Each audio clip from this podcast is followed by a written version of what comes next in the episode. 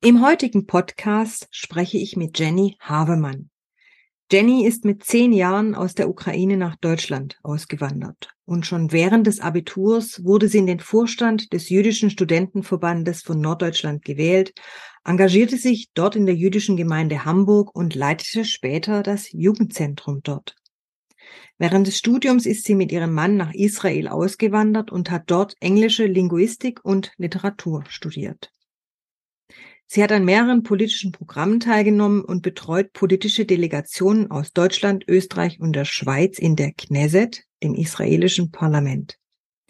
2016 gründete sie ihre Firma GIIN, German Israeli Innovation Network, die deutsche und Schweizer Unternehmen mit israelischen Innovationen verbindet und große und kleine Business-Events veranstaltet. Sie berät Unternehmen, Politiker und Organisationen bei Themen wie israelische Politik, deutsch-israelische Beziehungen und Wirtschaftsbeziehungen zwischen Deutschland und Israel. 2020 hat sie mit Dr. Susanne Glas den israelisch-europäischen Mediengipfel Media Tel Aviv gegründet. Und seit 2022 realisiert sie mit Wenke Stegemann den Hackathon gegen Antisemitismus, der jährlich realisiert wird. Ich kann Ihnen ein kurzweiliges Podcastgespräch versprechen. Schön, dass Sie sich heute eingewählt haben. Mein Name ist Claudia Lutschewitz. Servant Politics, der Podcast für politische Reflexionsimpulse. Guten Morgen, Jenny. Vielen herzlichen Dank, dass du dir die Zeit genommen hast für unseren Podcast. Hallo Claudia, schön, dass ich dabei sein kann. Ich bin schon ganz aufgeregt, Jenny, weil ich denke, jetzt mit Tel Aviv einen Podcast zu führen, für mich ist das jetzt ehrlich das erste Mal, dass ich so ganz ähm, außerhalb Europas jetzt so einen Podcast führen darf. Deswegen bin ich ganz gespannt auch auf deine Inputs. Ich habe dich ja schon kennenlernen dürfen in der Vergangenheit und weiß, dass du sehr eloquent bist, dass du sehr viel weißt und deswegen freue ich mich einfach jetzt auf deine Antworten. Ach, danke. ich, ich steig mal ein, Jenny, in meine erste Frage, ja? Mhm. Jenny, was ist für dich die Aufgabe von Politik? Welche Meinung hast du dazu? Ich denke, dass äh, Politik vor allem heutzutage hauptsächlich dafür da ist, um Stabilität, für Stabilität zu sorgen. Und äh, Stabilität, ähm, damit meine ich sowohl wirtschaftliche Stabilität als auch gesellschaftliche Stabilität. In gesellschaftliche Feld natürlich fallen auch Sachen wie äh, Bildung, ja, Gesundheit etc. Und natürlich auch äh, die Sicherheit, also Sicherheitsstabilität was ja mit, mit Polizei, Armee, was auch immer man dafür benötigt, ähm, dann da ist. Ähm, ich denke, dafür ist eigentlich die, ja, die Politik äh, heutzutage da. Früher war das ein bisschen anders. Früher war das hauptsächlich die Sicherheit, weil es ja auch viele Kriege gab. Äh, aber ich glaube, heutzutage äh, stehen wir vor vielen, vielen anderen Herausforderungen, auch wirtschaftliche und gesellschaftliche. Und dafür muss die Politik auf jeden Fall auch äh, Antworten finden. Mhm. Und wie nimmst du die Politik momentan wahr? Ah, ich glaube, dass die Politik heutzutage mit sich selbst so ein bisschen hadert. Also ähm, die Politik heutzutage versucht, einen neuen Stil zu finden, weil ähm, das moderne Leben äh, und die moderne Politik sich natürlich sehr, sehr unterscheidet und auch unsere Welt sich unterscheidet von der, die vor, was weiß ich, äh, 30, 40, 50 etc. Jahren ähm, gab ja gerade in den letzten ähm, 30 Jahren gab es ja viele Umbrüche auch in Europa mit der Sowjetunion, auch äh, Deutschland war ja geteilt und musste neu in, äh, quasi zusammengeführt werden. Und ähm, wir haben die Globalisierung auch in den letzten, sage ich mal, 20, 30 Jahren ist ja extrem geworden, der technologische Fortschritt. Und da habe ich das Gefühl, dass die Politik ähm, noch nicht rausgefunden hat, wie sie mh, ähm, entsprechend und auch äh, mit auch Wissen sehr vielen PolitikerInnen fehlt meiner Meinung nach auch äh, Wissen in bestimmten Bereichen, gerade was, was Technologien angeht.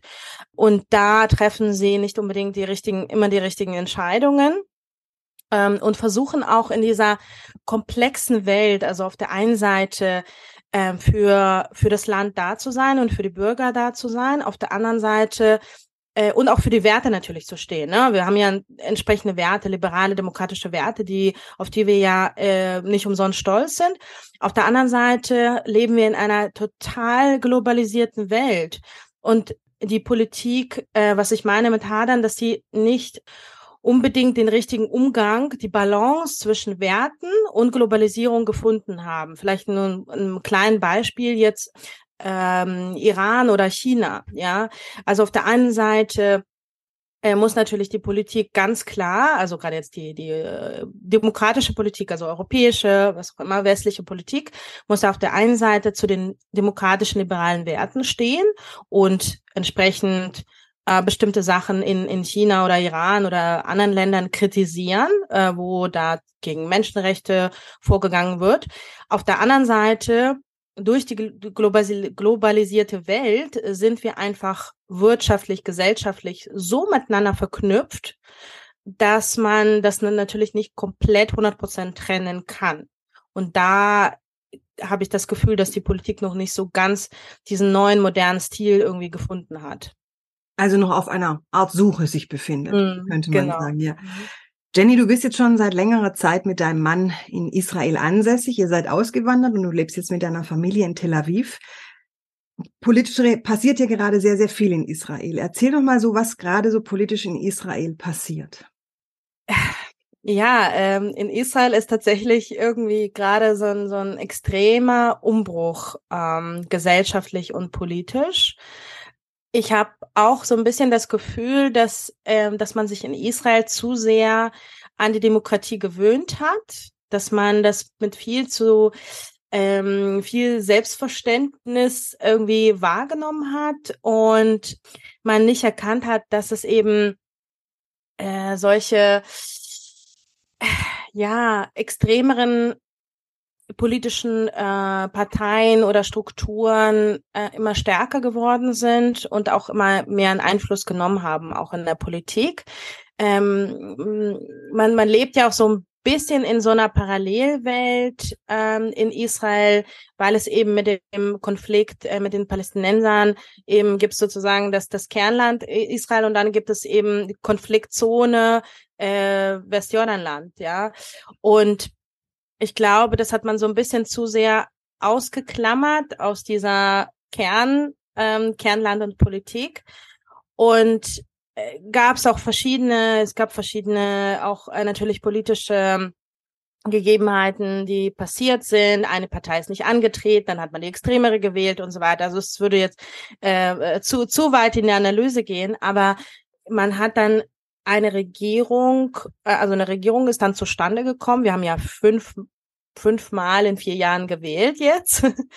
ähm, das ist natürlich auch, äh, spielt damit mit rein. Und eine Regierung, die eben diese demokratischen Strukturen in Frage stellt und versucht, ähm, so ein bisschen an diesen demokratischen Strukturen auch äh, zu, zu kratzen und ähm, die so langsam abzusägen. Äh, und äh, da ist einfach, ja, ähm, ist die Bevölkerung irgendwie aufgewacht und äh, ist wirklich in einem Umbruch in noch nie dagewesenen ähm, Zeiten eigentlich in Israel. Du sagtest gerade, ihr hättet fünfmal gewählt. Das hat mich jetzt ein bisschen hellhörig gemacht. Deswegen habe ich da gleich nochmal zwei Fragen. A, warum habt ihr fünfmal gewählt? Und das zweite Mal, das ist jetzt vielleicht eine dumme Frage, ich stelle sie trotzdem. Habt ihr auch so eine Art Gewaltenteilung, dass, wir sagt, dass ihr sagt Legislative, Exekutive, Judikative? Ja, wir haben eine Gewaltenteilung und es gibt ähm, auch eine, eine Kontrollinstanz. Ähm, also die Gewaltenteilung ist ja nicht nur die, die äh, Legislative, die Judikative und Exekutive, sondern es gibt ja auch äh, immer eine, eine Kontrollinstanz ähm, bei den meisten Demokratien. Und hier war das so, dass ähm, dass durch die durch die Geschichte, die israelische Geschichte und Politik so entstanden ist, dass eben das Supreme Court, also das oberste Gericht, eine Kontrollinstanz geworden ist. Wir haben keine kein Grundgesetz, äh, wir haben grundsätzähnliche Gesetze äh, und wir haben eine Declaration of Independence, also eine Unabhängigkeitserklärung. Und nach diesen beiden ähm, äh, Vorlagen hat dann das oberste Gericht die Gesetze, die in der Knesset, im israelischen Parlament, beschlossen wurden, dann überprüft, ob sie eben diesen demokratisch-liberalen Grundsätzen, die ja in der Unabhängigkeitserklärung zum Beispiel stehen, mit äh, na, Gleichbehandlung etc., ähm, an, nicht, dass niemand diskriminiert wird, dass alle gleich sind und so weiter und so fort, was man eben so ähm, kennt. Genau, und so, so war das eben bis jetzt immer so, dass das, das oberste äh, Gericht dann immer die Gesetze überprüft hat und wenn sie dann äh, widersprochen haben, dann die Gesetze gekippt hat. Mhm. Und äh, warum wir, sorry, genau, die andere Frage, warum wir äh, fünfmal gewählt haben. Äh, es ist ein bisschen, bisschen schwer, das äh, kurz zu beantworten, aber es war eigentlich so, dass wir, dass die Koalition entweder nicht zustande kam ist äh, auch ein paar Mal passiert oder eben Koalitionen relativ schnell auseinandergefallen sind aus verschiedenen Gründen. Entweder haben äh, hat ein Partner irgendwie einen Koalitionsvertrag gebrochen, haben andere Partner gesagt, nee, nicht mit uns. Ähm, und ähm, ja, das hat, also es hat nicht dafür gesorgt, dass weniger Menschen sind, eigentlich immer mehr Menschen äh, zur Wahl gegangen, aber das hat natürlich die, die Menschen trotzdem extrem genervt, dass man irgendwie nicht äh, es nicht schafft, äh, ja, eine stabile Regierung zu bilden. Hm. Das bringt mich jetzt auch gleich zu meiner nächsten Frage. Vielen lieben Dank für deine Antworten, Jenny. Und zwar, wenn du sagst, die Menschen waren dann doch etwas genervt, kann man auch nachvollziehen und sie gehen dann zur Wahl. Wie hoch ist denn bei euch in Israel die Wahlbeteiligung? Weißt du das? So, wie viel Prozent so ungefähr zur Wahl gehen? Ich meine, ich müsste jetzt äh, mal nachgucken, aber ich, wenn ich mich nicht täusche, waren es äh, über 70, äh, 76 Prozent, sowas um den Dreh wow. äh, bei der letzten Wahl. Mhm. Was mich zur Bevölkerung bringt, zur israelischen. Wie reagiert denn die Bevölkerung in Israel so auf die Politik? Du sagtest einmal, sie sind ein bisschen genervt, wenn man fünfmal wählen muss in vier Jahren. Ich denke, da wäre ich auch ein bisschen, ich glaube, ich wäre sogar angepisst. Und ähm, wie reagiert so die Bevölkerung darauf? Also gibt es da vielleicht auch Spannungen oder lautere Stimmen? Ähm, ja, also die, die Bevölkerung, ich habe ehrlich gesagt habe ich das tatsächlich kommen sehen. Also als, als die neue Regierung vereidigt wurde und ähm, es so aussah, dass, dass, dass sie eben tatsächlich die Sachen, die sie äh, sich vornehmen, gerade zum Beispiel mit dieser Justizreform, die ja jetzt äh, kritisiert wird, durchziehen wollen, dass dann, so wie ich auch eingeschätzt habe, die israelische Gesellschaft so stark ist und so selbstbewusst und stolz auf die Errungenschaften, also gerade diese Demokratie, die sie geschafft haben zu etablieren in den fast 75 Jahren, ähm, ist jetzt äh, neuisraelische Geschichte, dass sie dann wirklich aufstehen werden. Also ich weiß, dass sich die Israelis so etwas nicht gefallen lassen. Äh, und die Menschen haben wirklich viel zu viel aufgeopfert, äh, sowohl beim Holocaust, äh, wo sie ja so viele Familien äh, verloren haben. In den ganzen Kriegen, wo Israel ja regelmäßig angegriffen wurde und Menschen äh, wieder in den Krieg ziehen mussten und so in so vielen Familien natürlich auch Familienmitglieder gefallen sind, Terroranschläge und man trotzdem es geschafft hat, irgendwie eine, eine, stabile Demokratie zu etablieren, eine stabile Wirtschaft, ja, eine stabile Gesellschaft. Und da sind die Menschen so, also wirklich, das, das war der Wahnsinn. Also mir war bewusst, dass viele auf die Straße gehen, aber es war, es sind wirklich Rekorde. Ähm, so viele Menschen waren noch nie auf der Straße in Israel. Das waren, ich glaube, jetzt jede Woche mehr. Es waren jetzt zehn Wochen. Äh, seit zehn Wochen demonstrieren wir. Und ähm, ich meine, das sind so um über vier Prozent der Bevölkerung. Ich habe jetzt von irgendjemand gehört, dass äh, eine Revolution gilt, wenn eineinhalb Prozent der Bevölkerung auf die Straße gehen. Mhm. Äh, ich weiß nicht, ob das, äh, ob das so so die Zahl genau stimmt, aber sowas um, um Dreh. Also fast fünf Prozent der Bevölkerung waren auf der Straße. Das, also das muss man erstmal schaffen. Das sind irgendwie, ich glaube, wären in Deutschland vier Millionen Menschen äh, bei der bei der Demo. Ähm, es ist natürlich jetzt mittlerweile verteilt, also nicht alle sind jetzt fahren nach Tel Aviv, sondern in jeder Stadt gibt es riesige, also ver verglichen mit mit äh, sagen der Bevölkerung, der Anzahl der Bevölkerung, ähm, sind das riesige Zahlen und äh, ja, mhm. wir kämpfen. Mhm.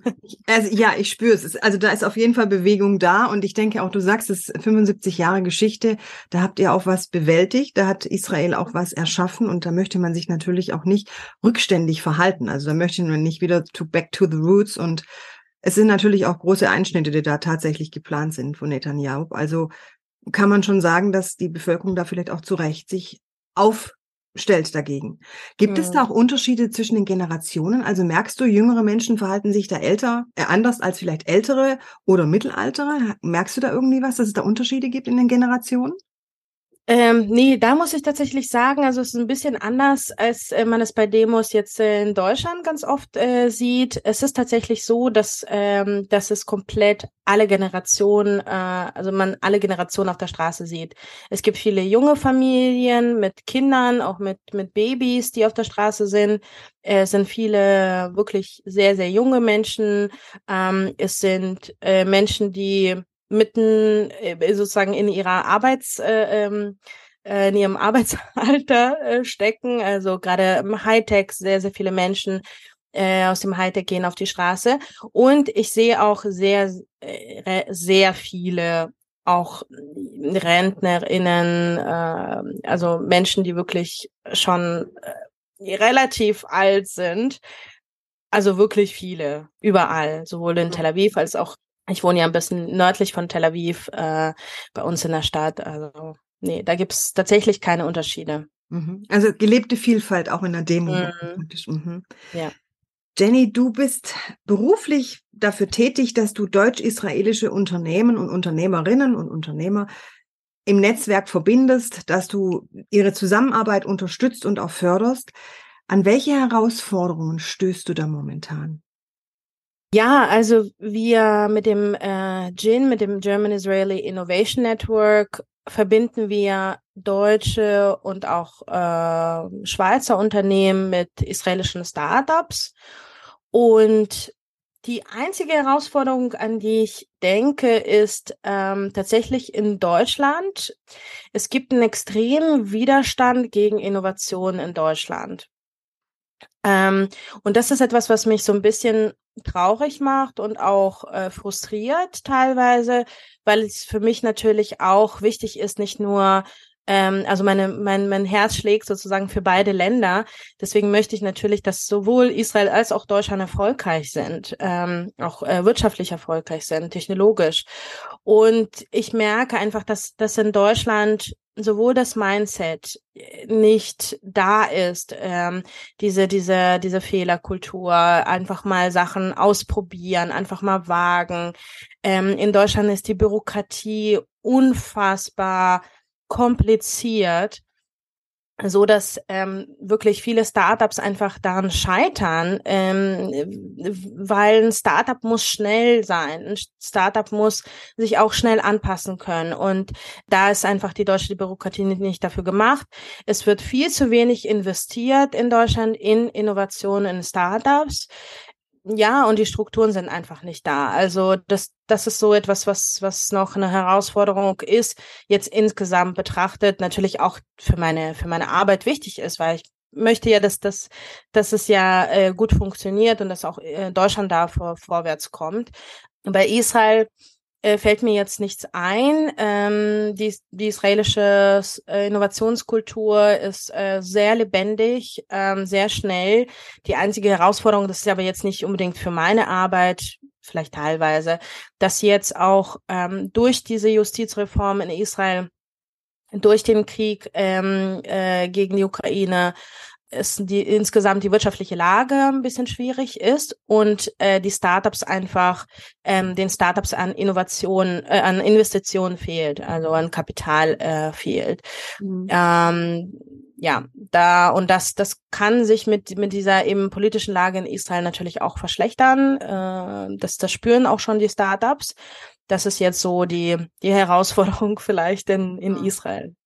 Und dazu kommt vielleicht jetzt noch dieser Bankencrash in Silicon Valley. Mm, ja, da waren tatsächlich, also laut ähm, einigen Startups, äh, mit denen ich gesprochen habe, sind sogar über 90 Prozent der israelischen Startups haben ihr Geld in dieser Bank gehabt oder wow. haben mhm. äh, Geld in dieser Bank. Und ähm, jetzt wurde es anscheinend, äh, was ich gestern Abend noch gehört habe, gerettet. Also irgendeine andere Bank hat das meiste aus dieser Bank, äh, Silicon Valley Bank, äh, aufgekauft. Ähm, und auch die israelische Regierung äh, hat zumindest, also man weiß nicht, ob sie das wirklich tut, aber zumindest angekündigt, dass sie äh, den Startups auch irgendwie äh, unter die Arme greift. Mhm, mh. Du hast jetzt vorher schon die Bürokratie in Deutschland angesprochen, die ja mhm. tatsächlich ähm, sehr lähmend ist, auch für viele Deutsche, denke ich, auf jeden Fall. Hast du so eine Idee, ob die Politik, vielleicht die deutsche oder auch die israelische, da irgendwie mit einwirken könnte, dass sich da auch in der Innovation vielleicht, ja, vielleicht auch im Miteinander etwas ändern könnte? Also in Deutschland ist, glaube ich, das auch eins der Probleme gewesen, ähm, nicht das nicht das Wichtigste, aber eins der Probleme. Man sagt ja, uh, necessity is the mother of innovation. Also man, man, äh, die Not ist sozusagen ne, die Mutter der Innovation. Ich sage dann immer dazu noch die äh, Möglichkeiten, also opportunities is the father, also der Vater mhm. ist sozusagen die, die, die Möglichkeiten, die Perspektive, weil man braucht natürlich auch Strukturen. Ähm, es reicht nicht nur eine tolle Idee zu haben, ja, aus der Not heraus, sondern man braucht auch Strukturen, Investitionen, Acceleratoren etc., um das dann äh, tatsächlich umzusetzen.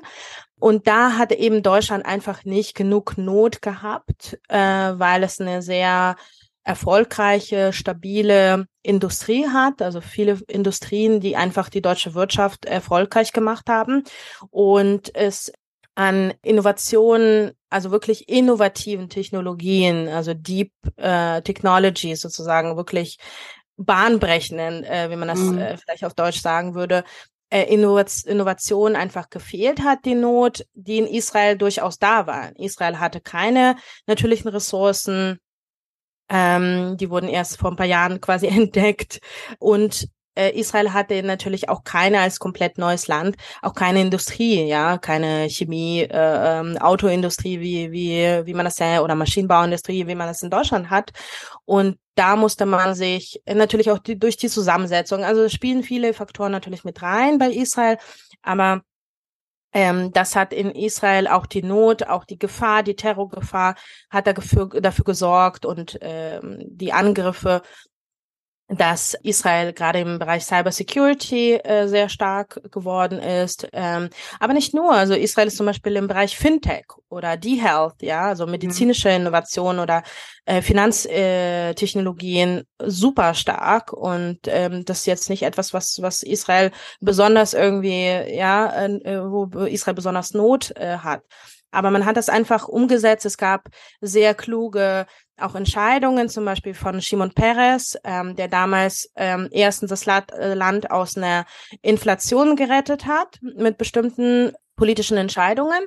Und er hat mit auch mit politischen Rahmenbedingungen dafür gesorgt, dass einfach private Investitionen in das Land reinkommen für Startups und dann der Staat äh, dort auch weiter sozusagen noch zusätzlich unterstützt. Und dadurch ist, äh, sind eben diese Innovationsstrukturen eigentlich entstanden. Mhm, mh. Bringt mich jetzt langsam auch zu, zum Ausklang unseres Podcasts, liebe Jenny. Jenny, wenn du einen Wunsch frei hättest für das Netzwerken, sagen wir mal, zwischen deutschen und israelischen Unternehmern und Unternehmerinnen, welcher wäre das? Uff, ich, ich wünsche mir einfach mehr Austausch.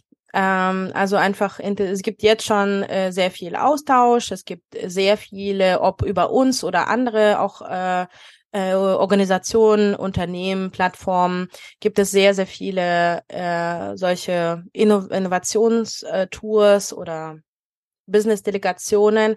Äh, da wünsche ich mir einfach jetzt, äh, dass es mehr wird, äh, weil der Markt, also sowohl ähm, in Deutschland waren noch sehr, sehr viele, noch nicht in Israel, auch äh, von den Unternehmen. Äh, da gibt's noch sehr viel Kooperationsmöglichkeiten sehr viel zu entdecken, was man irgendwie zusammen machen kann. Äh, da wünsche ich, mich, wünsche ich mir einfach mehr, mehr Austausch, dass noch, noch mehr Unternehmen nach äh, Israel kommen. Ja. Mhm, mhm. Und hast du auch einen Wunsch für die Politik der Zukunft? Äh, puh, für die, für Israel oder Deutschland? Wie du es jetzt machen willst, ganz gerne für beide oder nur für eins, wie du möchtest. Ähm, ja. Also für Israel äh, wünsche ich mir auch, wenn du jetzt wahrscheinlich lachen wirst, äh, eine neue Wahl. okay. ähm, ja, einfach aus dem Hintergrund, dass, dass, äh, dass die letzte Regierung endlich mal sinnvolle Sachen umgesetzt hat und äh, die jetzige Regierung einfach so viel, äh, so viel kaputt macht. Und ähm, ich äh, äh, wir uns alle natürlich wünschen, dass, dass, dass wir wieder wählen können und irgendwie was äh, wieder eine vernünftige ähm, Regierung zustande kommt, die Gesetze für Menschen macht und nicht äh, für sich selbst. Ähm, und ähm, ja, auch, auch für Deutschland natürlich wünsche ich mir, Deutschland hat auch viele Herausforderungen, auch innerpolitisch, ähm, dass da sich ähm, Splittergruppen oder extremistischere Gruppen ähm, herausbilden. Natürlich durch die Herausforderung, das ist klar, die Menschen sind verunsichert, ähm, innenpolitisch, außenpolitisch. Ähm, das ist einfach mehr, wovon wir halt, äh, was, was wir ganz am Anfang ges gesprochen haben, diese Stabilität, diese gesellschaftliche Stabilität, dass da die Politik einfach schafft, diese Stabilität ähm, einigermaßen wiederherzustellen. Perfekt mhm. wird das nie sein, aber wir müssen weiter, ich sage mal, ähm, egal wie schwer es ist und wie, wie äh, Sisyphus äh, ähnlich sich das anfühlt, also wie aussichtslos, wir müssen trotzdem weiter kämpfen. Mhm. Ja, einfach immer in der Veränderung bleiben und im Tun, denke ich. Dann kommt das ja. Wirken irgendwann. Ja, Jenny, ich danke dir ganz herzlich für deine Antworten, für deine Impulse, für das Teilen deines Wissens und auch für deine Zeit und sag dann einfach mal bis bald. Dankeschön, Claudia. Bis bald.